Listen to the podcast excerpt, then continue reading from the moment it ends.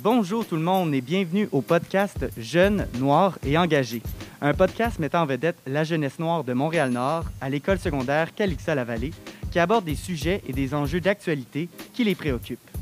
Ce podcast est produit par l'organisme Coup de pouce jeunesse et il est animé par nul autre que l'audacieuse Jessica Prudencio. Dans cette série de trois épisodes, elle et il parleront de racisme, de discrimination, d'appropriation culturelle, de profilage racial et j'en passe. Sans plus tarder, je leur passe le micro.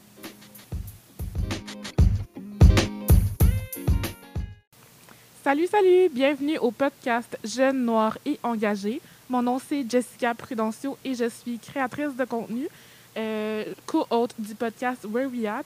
Donc aujourd'hui, j'ai avec moi Wolves et Raphaël pour parler du mouvement Black Lives Matter, de racisme et de votre expérience en tant que jeune. Donc, euh, Wolves, est-ce que tu veux te présenter rapidement? Euh, oui, bien sûr, madame. Euh, salut, Jessica. Euh, en fait, mon nom, c'est Jean-Louis Roule, Jerry Junior. J'ai 17 ans. Je suis secondaire 5 et je suis haïtien. Cool. Puis toi, Raphaël? Euh, oui, euh, mon nom est Raphaël Joseph. Euh, J'ai 18 ans. Euh, je suis en secondaire 5 et je suis haïtien aussi. Cool. Aujourd'hui, euh, comme j'ai dit, on va parler un peu euh, de BLM aux États-Unis, mais je veux savoir comment est-ce que vous vous sentez de voir ce mouvement-là qui a pris vraiment beaucoup d'envergure au, envers, envers, whatever le mot, aux États-Unis, puis comment vous vous sentez confiné, là, genre à Montréal-Nord? Euh, le fait d'avoir euh, eu ce grand mouvement-là, on, regarde ça à la télé, on voit que les gens ils sont dans la rue, ils sont en train de protester, ils sont en train de faire valoir leurs points. Ben, nous, on se sent un peu euh, délaissé, on va dire, parce qu'on on, le sent pas vraiment à Montréal, non, ici, ce mouvement de Black Lives Matter où les gens ils vont manifester, ils vont dans la rue pour faire valoir leurs points. Nous, on- je pourrais dire qu'on est dans une utopie parce qu'on vit dans le confort, on- n'a pas trop besoin de se manifester par rapport à ça. Donc, on se sent vraiment délaissé, on ne sent pas vraiment euh, le, le sentiment d'appartenance à ce mouvement-là. Hmm. Ouais, exactement. Comme Raphaël a dit, genre, par exemple, ce mouvement, genre, j'ai l'impression qu'il y a plus de pouvoir par exemple, aux États-Unis qu'ici à Montréal-Nord parce que, par- euh, premièrement, on ne vit pas les mêmes choses, les mêmes situations qu'ils vivent. Genre, on n'a pas autant de euh, euh, brutalité policière à Montréal comparé aux États-Unis. Et aussi aux États-Unis, ce n'est pas la première brutalité policière qu'il y a eu au fil des années. Ça, ça dure depuis longtemps, l'esclavage. Jusqu'à jusqu'à maintenant encore, ça dure. Et au, au Canada, ça n'a pas été vraiment comme ça, en fait. Alors, je pense que c'est pour ça, un peu, en fait, comme de voir tout ça, ça on, on peut dire, en fait, qu'on se sent impuissant, de voir comme c'est des autres jeunes noirs qui, qui sont en train de souffrir à cause de ça. Et toi, tu es là en train de regarder, mais tu peux rien faire parce que où tu vis, c'est comme on dit, ça ne te concerne pas vraiment. C'est comme dans un autre pays. Moi, je vis là, ça ne me Mhm. concerne pas trop, alors. Je comprends. Ouais. Je comprends. Mais en même temps, on est vraiment tous concernés, puis... Ouais, exactement. Tu dis on peut pas vraiment rien faire, mais le, le simple fait d'avoir cette discussion-là en ce moment, c'est faire, c'est quelque chose. C'est un acte politique d'avoir ces conversations-là. Puis, puis je pense qu'à notre façon, il y a vraiment une- un moyen de changer les choses. Euh, puis je ressens aussi beaucoup d'impuissance par rapport à ce qui se passe aux États-Unis. Ouais. Parce que on, on le vit aussi un peu, mais à notre façon. On ne peut pas vraiment comparer l'histoire des États-Unis à la nôtre parce que c'est tellement différent. Mais même ici, il y a de la brutalité policière. Puis même ici, la police a été créée juste pour, euh, en gros, policer les corps noirs et autochtones. Donc, on est un peu dans les mêmes choses, mais pas Ouais. au même niveau. Ouais, exactement. Euh, vous, là, qu'est-ce que vous pensez, dans le fond, des manifestations pacifiques? Est-ce que vous pensez que ça a vraiment un impact sur la politique dans la société? Honnêtement, euh, il y a eu des manifestations pacifiques qui ont vraiment eu de l'effet euh, au cours de l'histoire, mais je trouve que les manifestations les plus pacifiques sont eux qui sont les moins entendus. Parce que, parce que les gens, quand ils protestent doucement, euh, on ne parle pas ça dans les médias. C'est quand il y a la partie violence qu'on met dans les médias, oh, telle manifestation a dégénéré et tout. Hmm. C'est comme, je peux prendre la manifestation du Capitole Ouais. avec Donald Trump. Ça, ça a eu beaucoup d'impact. Pourquoi? Parce qu'il y a eu de la violence. Donc, je trouve que parfois, les manifestations pacifiques, ce n'est pas vraiment les manifestations qui ont le plus d'impact dans notre société si on veut faire valoir un point. Qu'est-ce que t'en penses, toi? Ouais, en fait, je suis totalement d'accord avec, Raph- avec Raphaël. Genre, la manifestation pour- comme ben, pacifique, on peut pas ça vraiment sérieux. Par exemple, si je donnais des, des exemples, par exemple, je m'en souviens, par exemple, la manifestation Black Lives Matter à Montréal ici, euh, TVA avait juste montré la partie où genre, les gens manifestaient, saccageaient les, les, les- les boutiques, tout ça. Ouais. Mais ils n'avaient pas montré qu'au début, les gens étaient vraiment pacifiques, on dansait, on chantait, on, on était vraiment venus, on était vraiment pacifiques. Mhm. On, on était vraiment pacifiques, mais en fait, ils ont pas montré ça, ils ont juste montré le côté négatif de ça. Ils ont dit non, ces jeunes voyous qui sont venus, ils ont saccagé des boutiques, tout ça. Ouais, Mais ils n'ont pas parlé des, des côtés positifs. c'est vrai. Puis je pense que ça démontre l'importance d'être euh, d'être comme les, les d'avoir notre narratif en main, Ouais. de, de parler de notre histoire nous-mêmes, ni pas laisser les blonds ou bien les médias en parler parce qu'on voit très bien qu'est-ce qu'ils décident de montrer. Exactement. Euh, pour ma part, je crois que tout, tout type de manifestation a ses effets. Euh, ça rejoint différents types de personnes de différentes manières. Mais encore une fois, on parle vraiment juste des manifestations quand il y a du saccage, puis euh, quand tout le monde crie. Euh, y a, puis comme j'ai dit, il y a plein de types de manifestations. Puis même quand les gens dansaient et tout, c'était vraiment powerful de, de voir ça. Ouais. C'est tellement beau de voir plusieurs personnes, noires, blancs, asiatiques, peu importe, qui militent pour la même cause des droits humains des Noirs. Ouais. Euh, donc, moi, je trouve ça beau. Puis, c'est vrai que c'est dur ici d'avoir un impact concret aux États-Unis, mais je pense que l'impact se fait dans notre propre communauté. Ouais. D'où la création de ce podcast-là. C'est une excellente idée.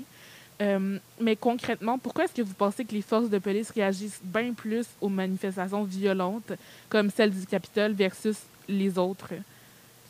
Ben, techniquement, parce que les policiers, euh, on, on peut dire que dès qu'ils voient euh, la personne en noir, ils voient vraiment comme hum, un threat, comme on peut Mhm. dire, une menace. Ouais. Donc, ils, a- ils, ont genre, ils ont la main sur le pistolet. On va dire, s'ils interpellent quelqu'un de noir, ils ont toujours la main sur le pistolet. Alors que s'ils interpellent quelqu'un de blanc, Mhm. ils sont genre, OK, madame, comment allez-vous Ouais, et tout. ouais. Mais alors que la personne noire, hein, c'est vraiment synonyme de suspect, de quelqu'un qui va te faire du mal. C'est pour ça que la police, là, ils réagissent différemment par rapport à notre société, le- les personnes noires, qu'aux personnes de couleur blanche, on va dire. Définitivement. Ouais, exactement. Genre, euh, moi, en fait, je dirais en fait que les policiers trouvent les Noirs, genre, en fait, j'aurais dire qu'ils ont peur de nous, en fait. Par exemple, dès que n'importe quelle chose, en fait, genre, par exemple, j'ai- regardé des documentaires et tout, la majorité des Noirs qui sont tués, c'est juste parce qu'ils ont fait des mouvements euh, qui, en fait. Mhm. Ils ont essayé de prendre le crayon ou Ouais. leur papier, ils tirent dessus. Parce que je pense qu'en fait, les policiers trouvent un groupe de Noirs ensemble, ou une personne noire, en fait, comme une sorte de menace, comme une sorte de danger, qu'ils ont peur, qu'ils ont peur, de, qu'ils ont peur de nous. Mais en de quelqu'un d'autre couleur ou blanc, ils, ils, ils s'en pas peur parce que j'ai regardé des vidéos que des, noirs, des blancs avec des couteaux devant un policier Ben menacés. oui. Oh, Ils font rien, ils là. font rien exactement. euh, avec des couteaux, ils font rien. Mais j'imagine que si c'était un noir, ils n'allaient même pas avoir d'avertissement. En deux secondes, tu serais déjà mort. Tu, tu serais dé- ils iraient déjà tuer. Ça fait partie de leur training, je suis sûre. Comme... Exactement, c'est comme. Pourquoi tu- une- un groupe de noirs, ça devrait te faire, te faire peur au lieu que de, de notre truc de groupe de blancs, en fait. Because we're from the hood. Ah, c'est Exactement. ça. comme Peu importe d'où on est, c'est comme si la couleur de, de notre peau est, est une, une, une menace ou une arme pour autrui. Puis on le sait, là, comme Our skin is not a sin. C'est pas, On est noir, mais on est tellement plus que, d'autres, que, que ça aussi. Puis on n'est pas des menaces. On mérite, tu sais, on mérite toutes les chances que tout- tous les autres autour de nous ont. Donc, euh, ouais, euh, je suis vraiment d'accord avec vous. là. Les policiers, dès qu'ils voient des noirs, ben, ils tirent sur la gâchette ou ils perdent contrôle, alors que nous, on essaie juste de comme vivre notre best life, puis Ouais, rester en Ouais, vie, mais même ça, on a de la misère, tu sais. Ouais. Euh, parlons de, ben, de noir. là. Pourquoi, quand on est jeune et qu'on est noir, les gens ont, ont tendance à nous considérer automatiquement comme des suspects, justement, comme des criminels?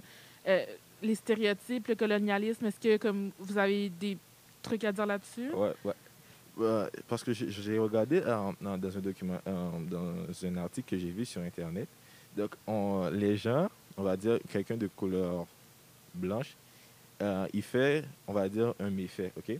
Il va call the cop, il va Mhm. les appeler, il va dire qu'il a vu un noir le faire.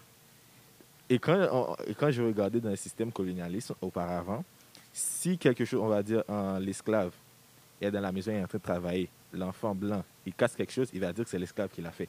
Donc c'est un système qui est là depuis le colonialisme et jusqu'à aujourd'hui, ça continue à être de la même façon. Si tu fais quelque chose de mal, tu accuses le noir et le noir va payer les pots cassés pour toi. Ça, ça a toujours été comme ça et c'est un système qui continue à nous piétiner les personnes noires jusqu'à aujourd'hui. Mhm.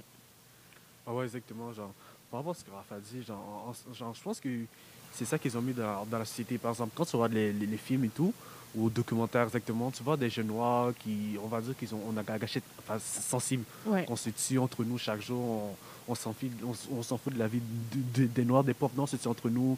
Et je pense que les gens ont mis ça, ont mis cette, cette idée dans, leur tête que tous les jeunes noirs sont des voyous, on, on- on fume, on tue, on, on fait tout ça, on vole et tout. Mhm. Et je pense que dès que quelque chose arrive et t'es comme noir, t'es dans les parages, t'es juste considéré exactement comme suspect. Mhm. Parce que franchement, on va pas dire qu'un blanc qui vient de, de euh, je sais pas, en fait, de quartier vraiment easy, on va dire qu'il va aller voler. On va toujours considérer comme le noir, même si ça. Par exemple, on va prendre par exemple de. euh, ma- ma- je ne m'en souviens pas vraiment, il y a quelqu'un qui s'est passé il y a quelques, quelques Maman semaines. dit Cara, ouais. Exactement, on m'a dit. Il y a même un témoin qui a dit au policier que c'était pas lui, il voulait juste aider, mais ils l'ont quand même arrêté. C'est comme moi, comme je suis jeune noir, je me demande des fois, est-ce que si moi je vois un crime, est-ce que je dois porter, genre appeler la police?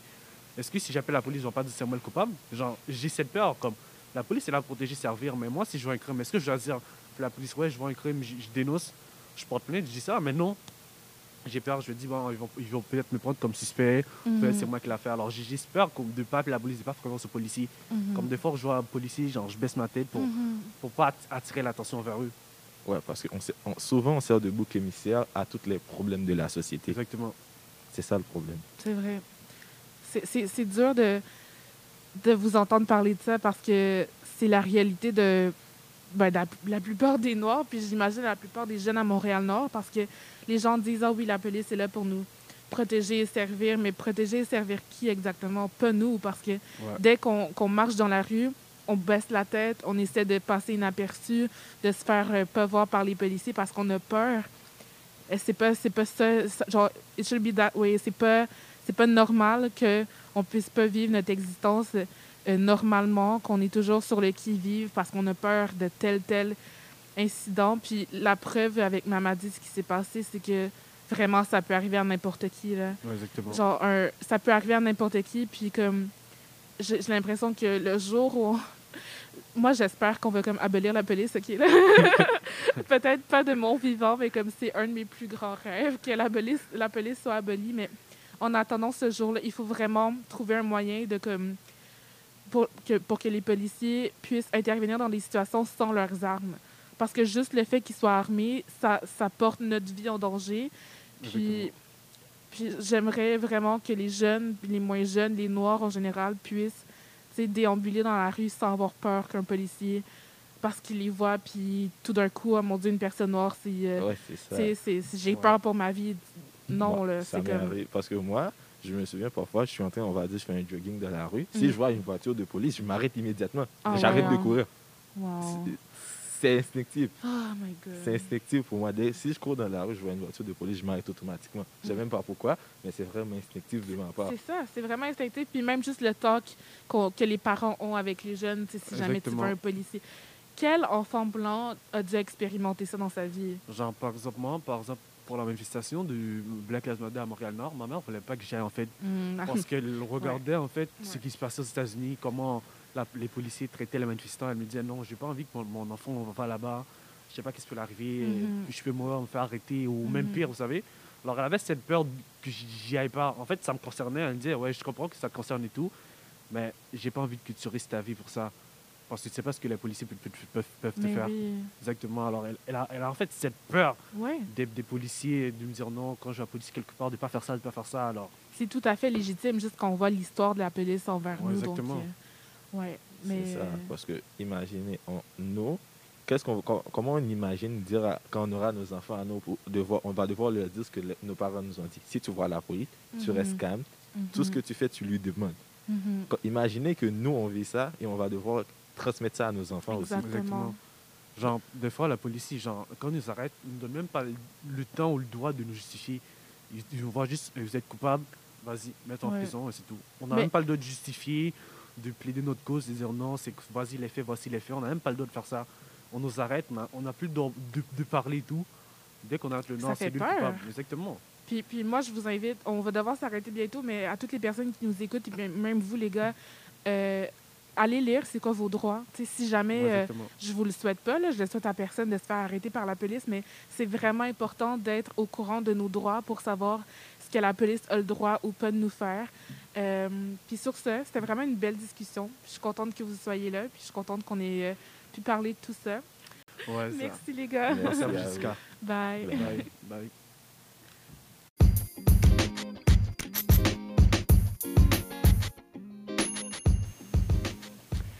Vous avez écouté le podcast Jeunes, Noirs et Engagés. Un grand merci à notre animatrice Jessica Prudencio.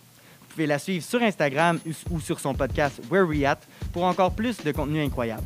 Merci également à nos bénévoles des projets Père aidant et J'arrive d'avoir embarqué dans cette aventure.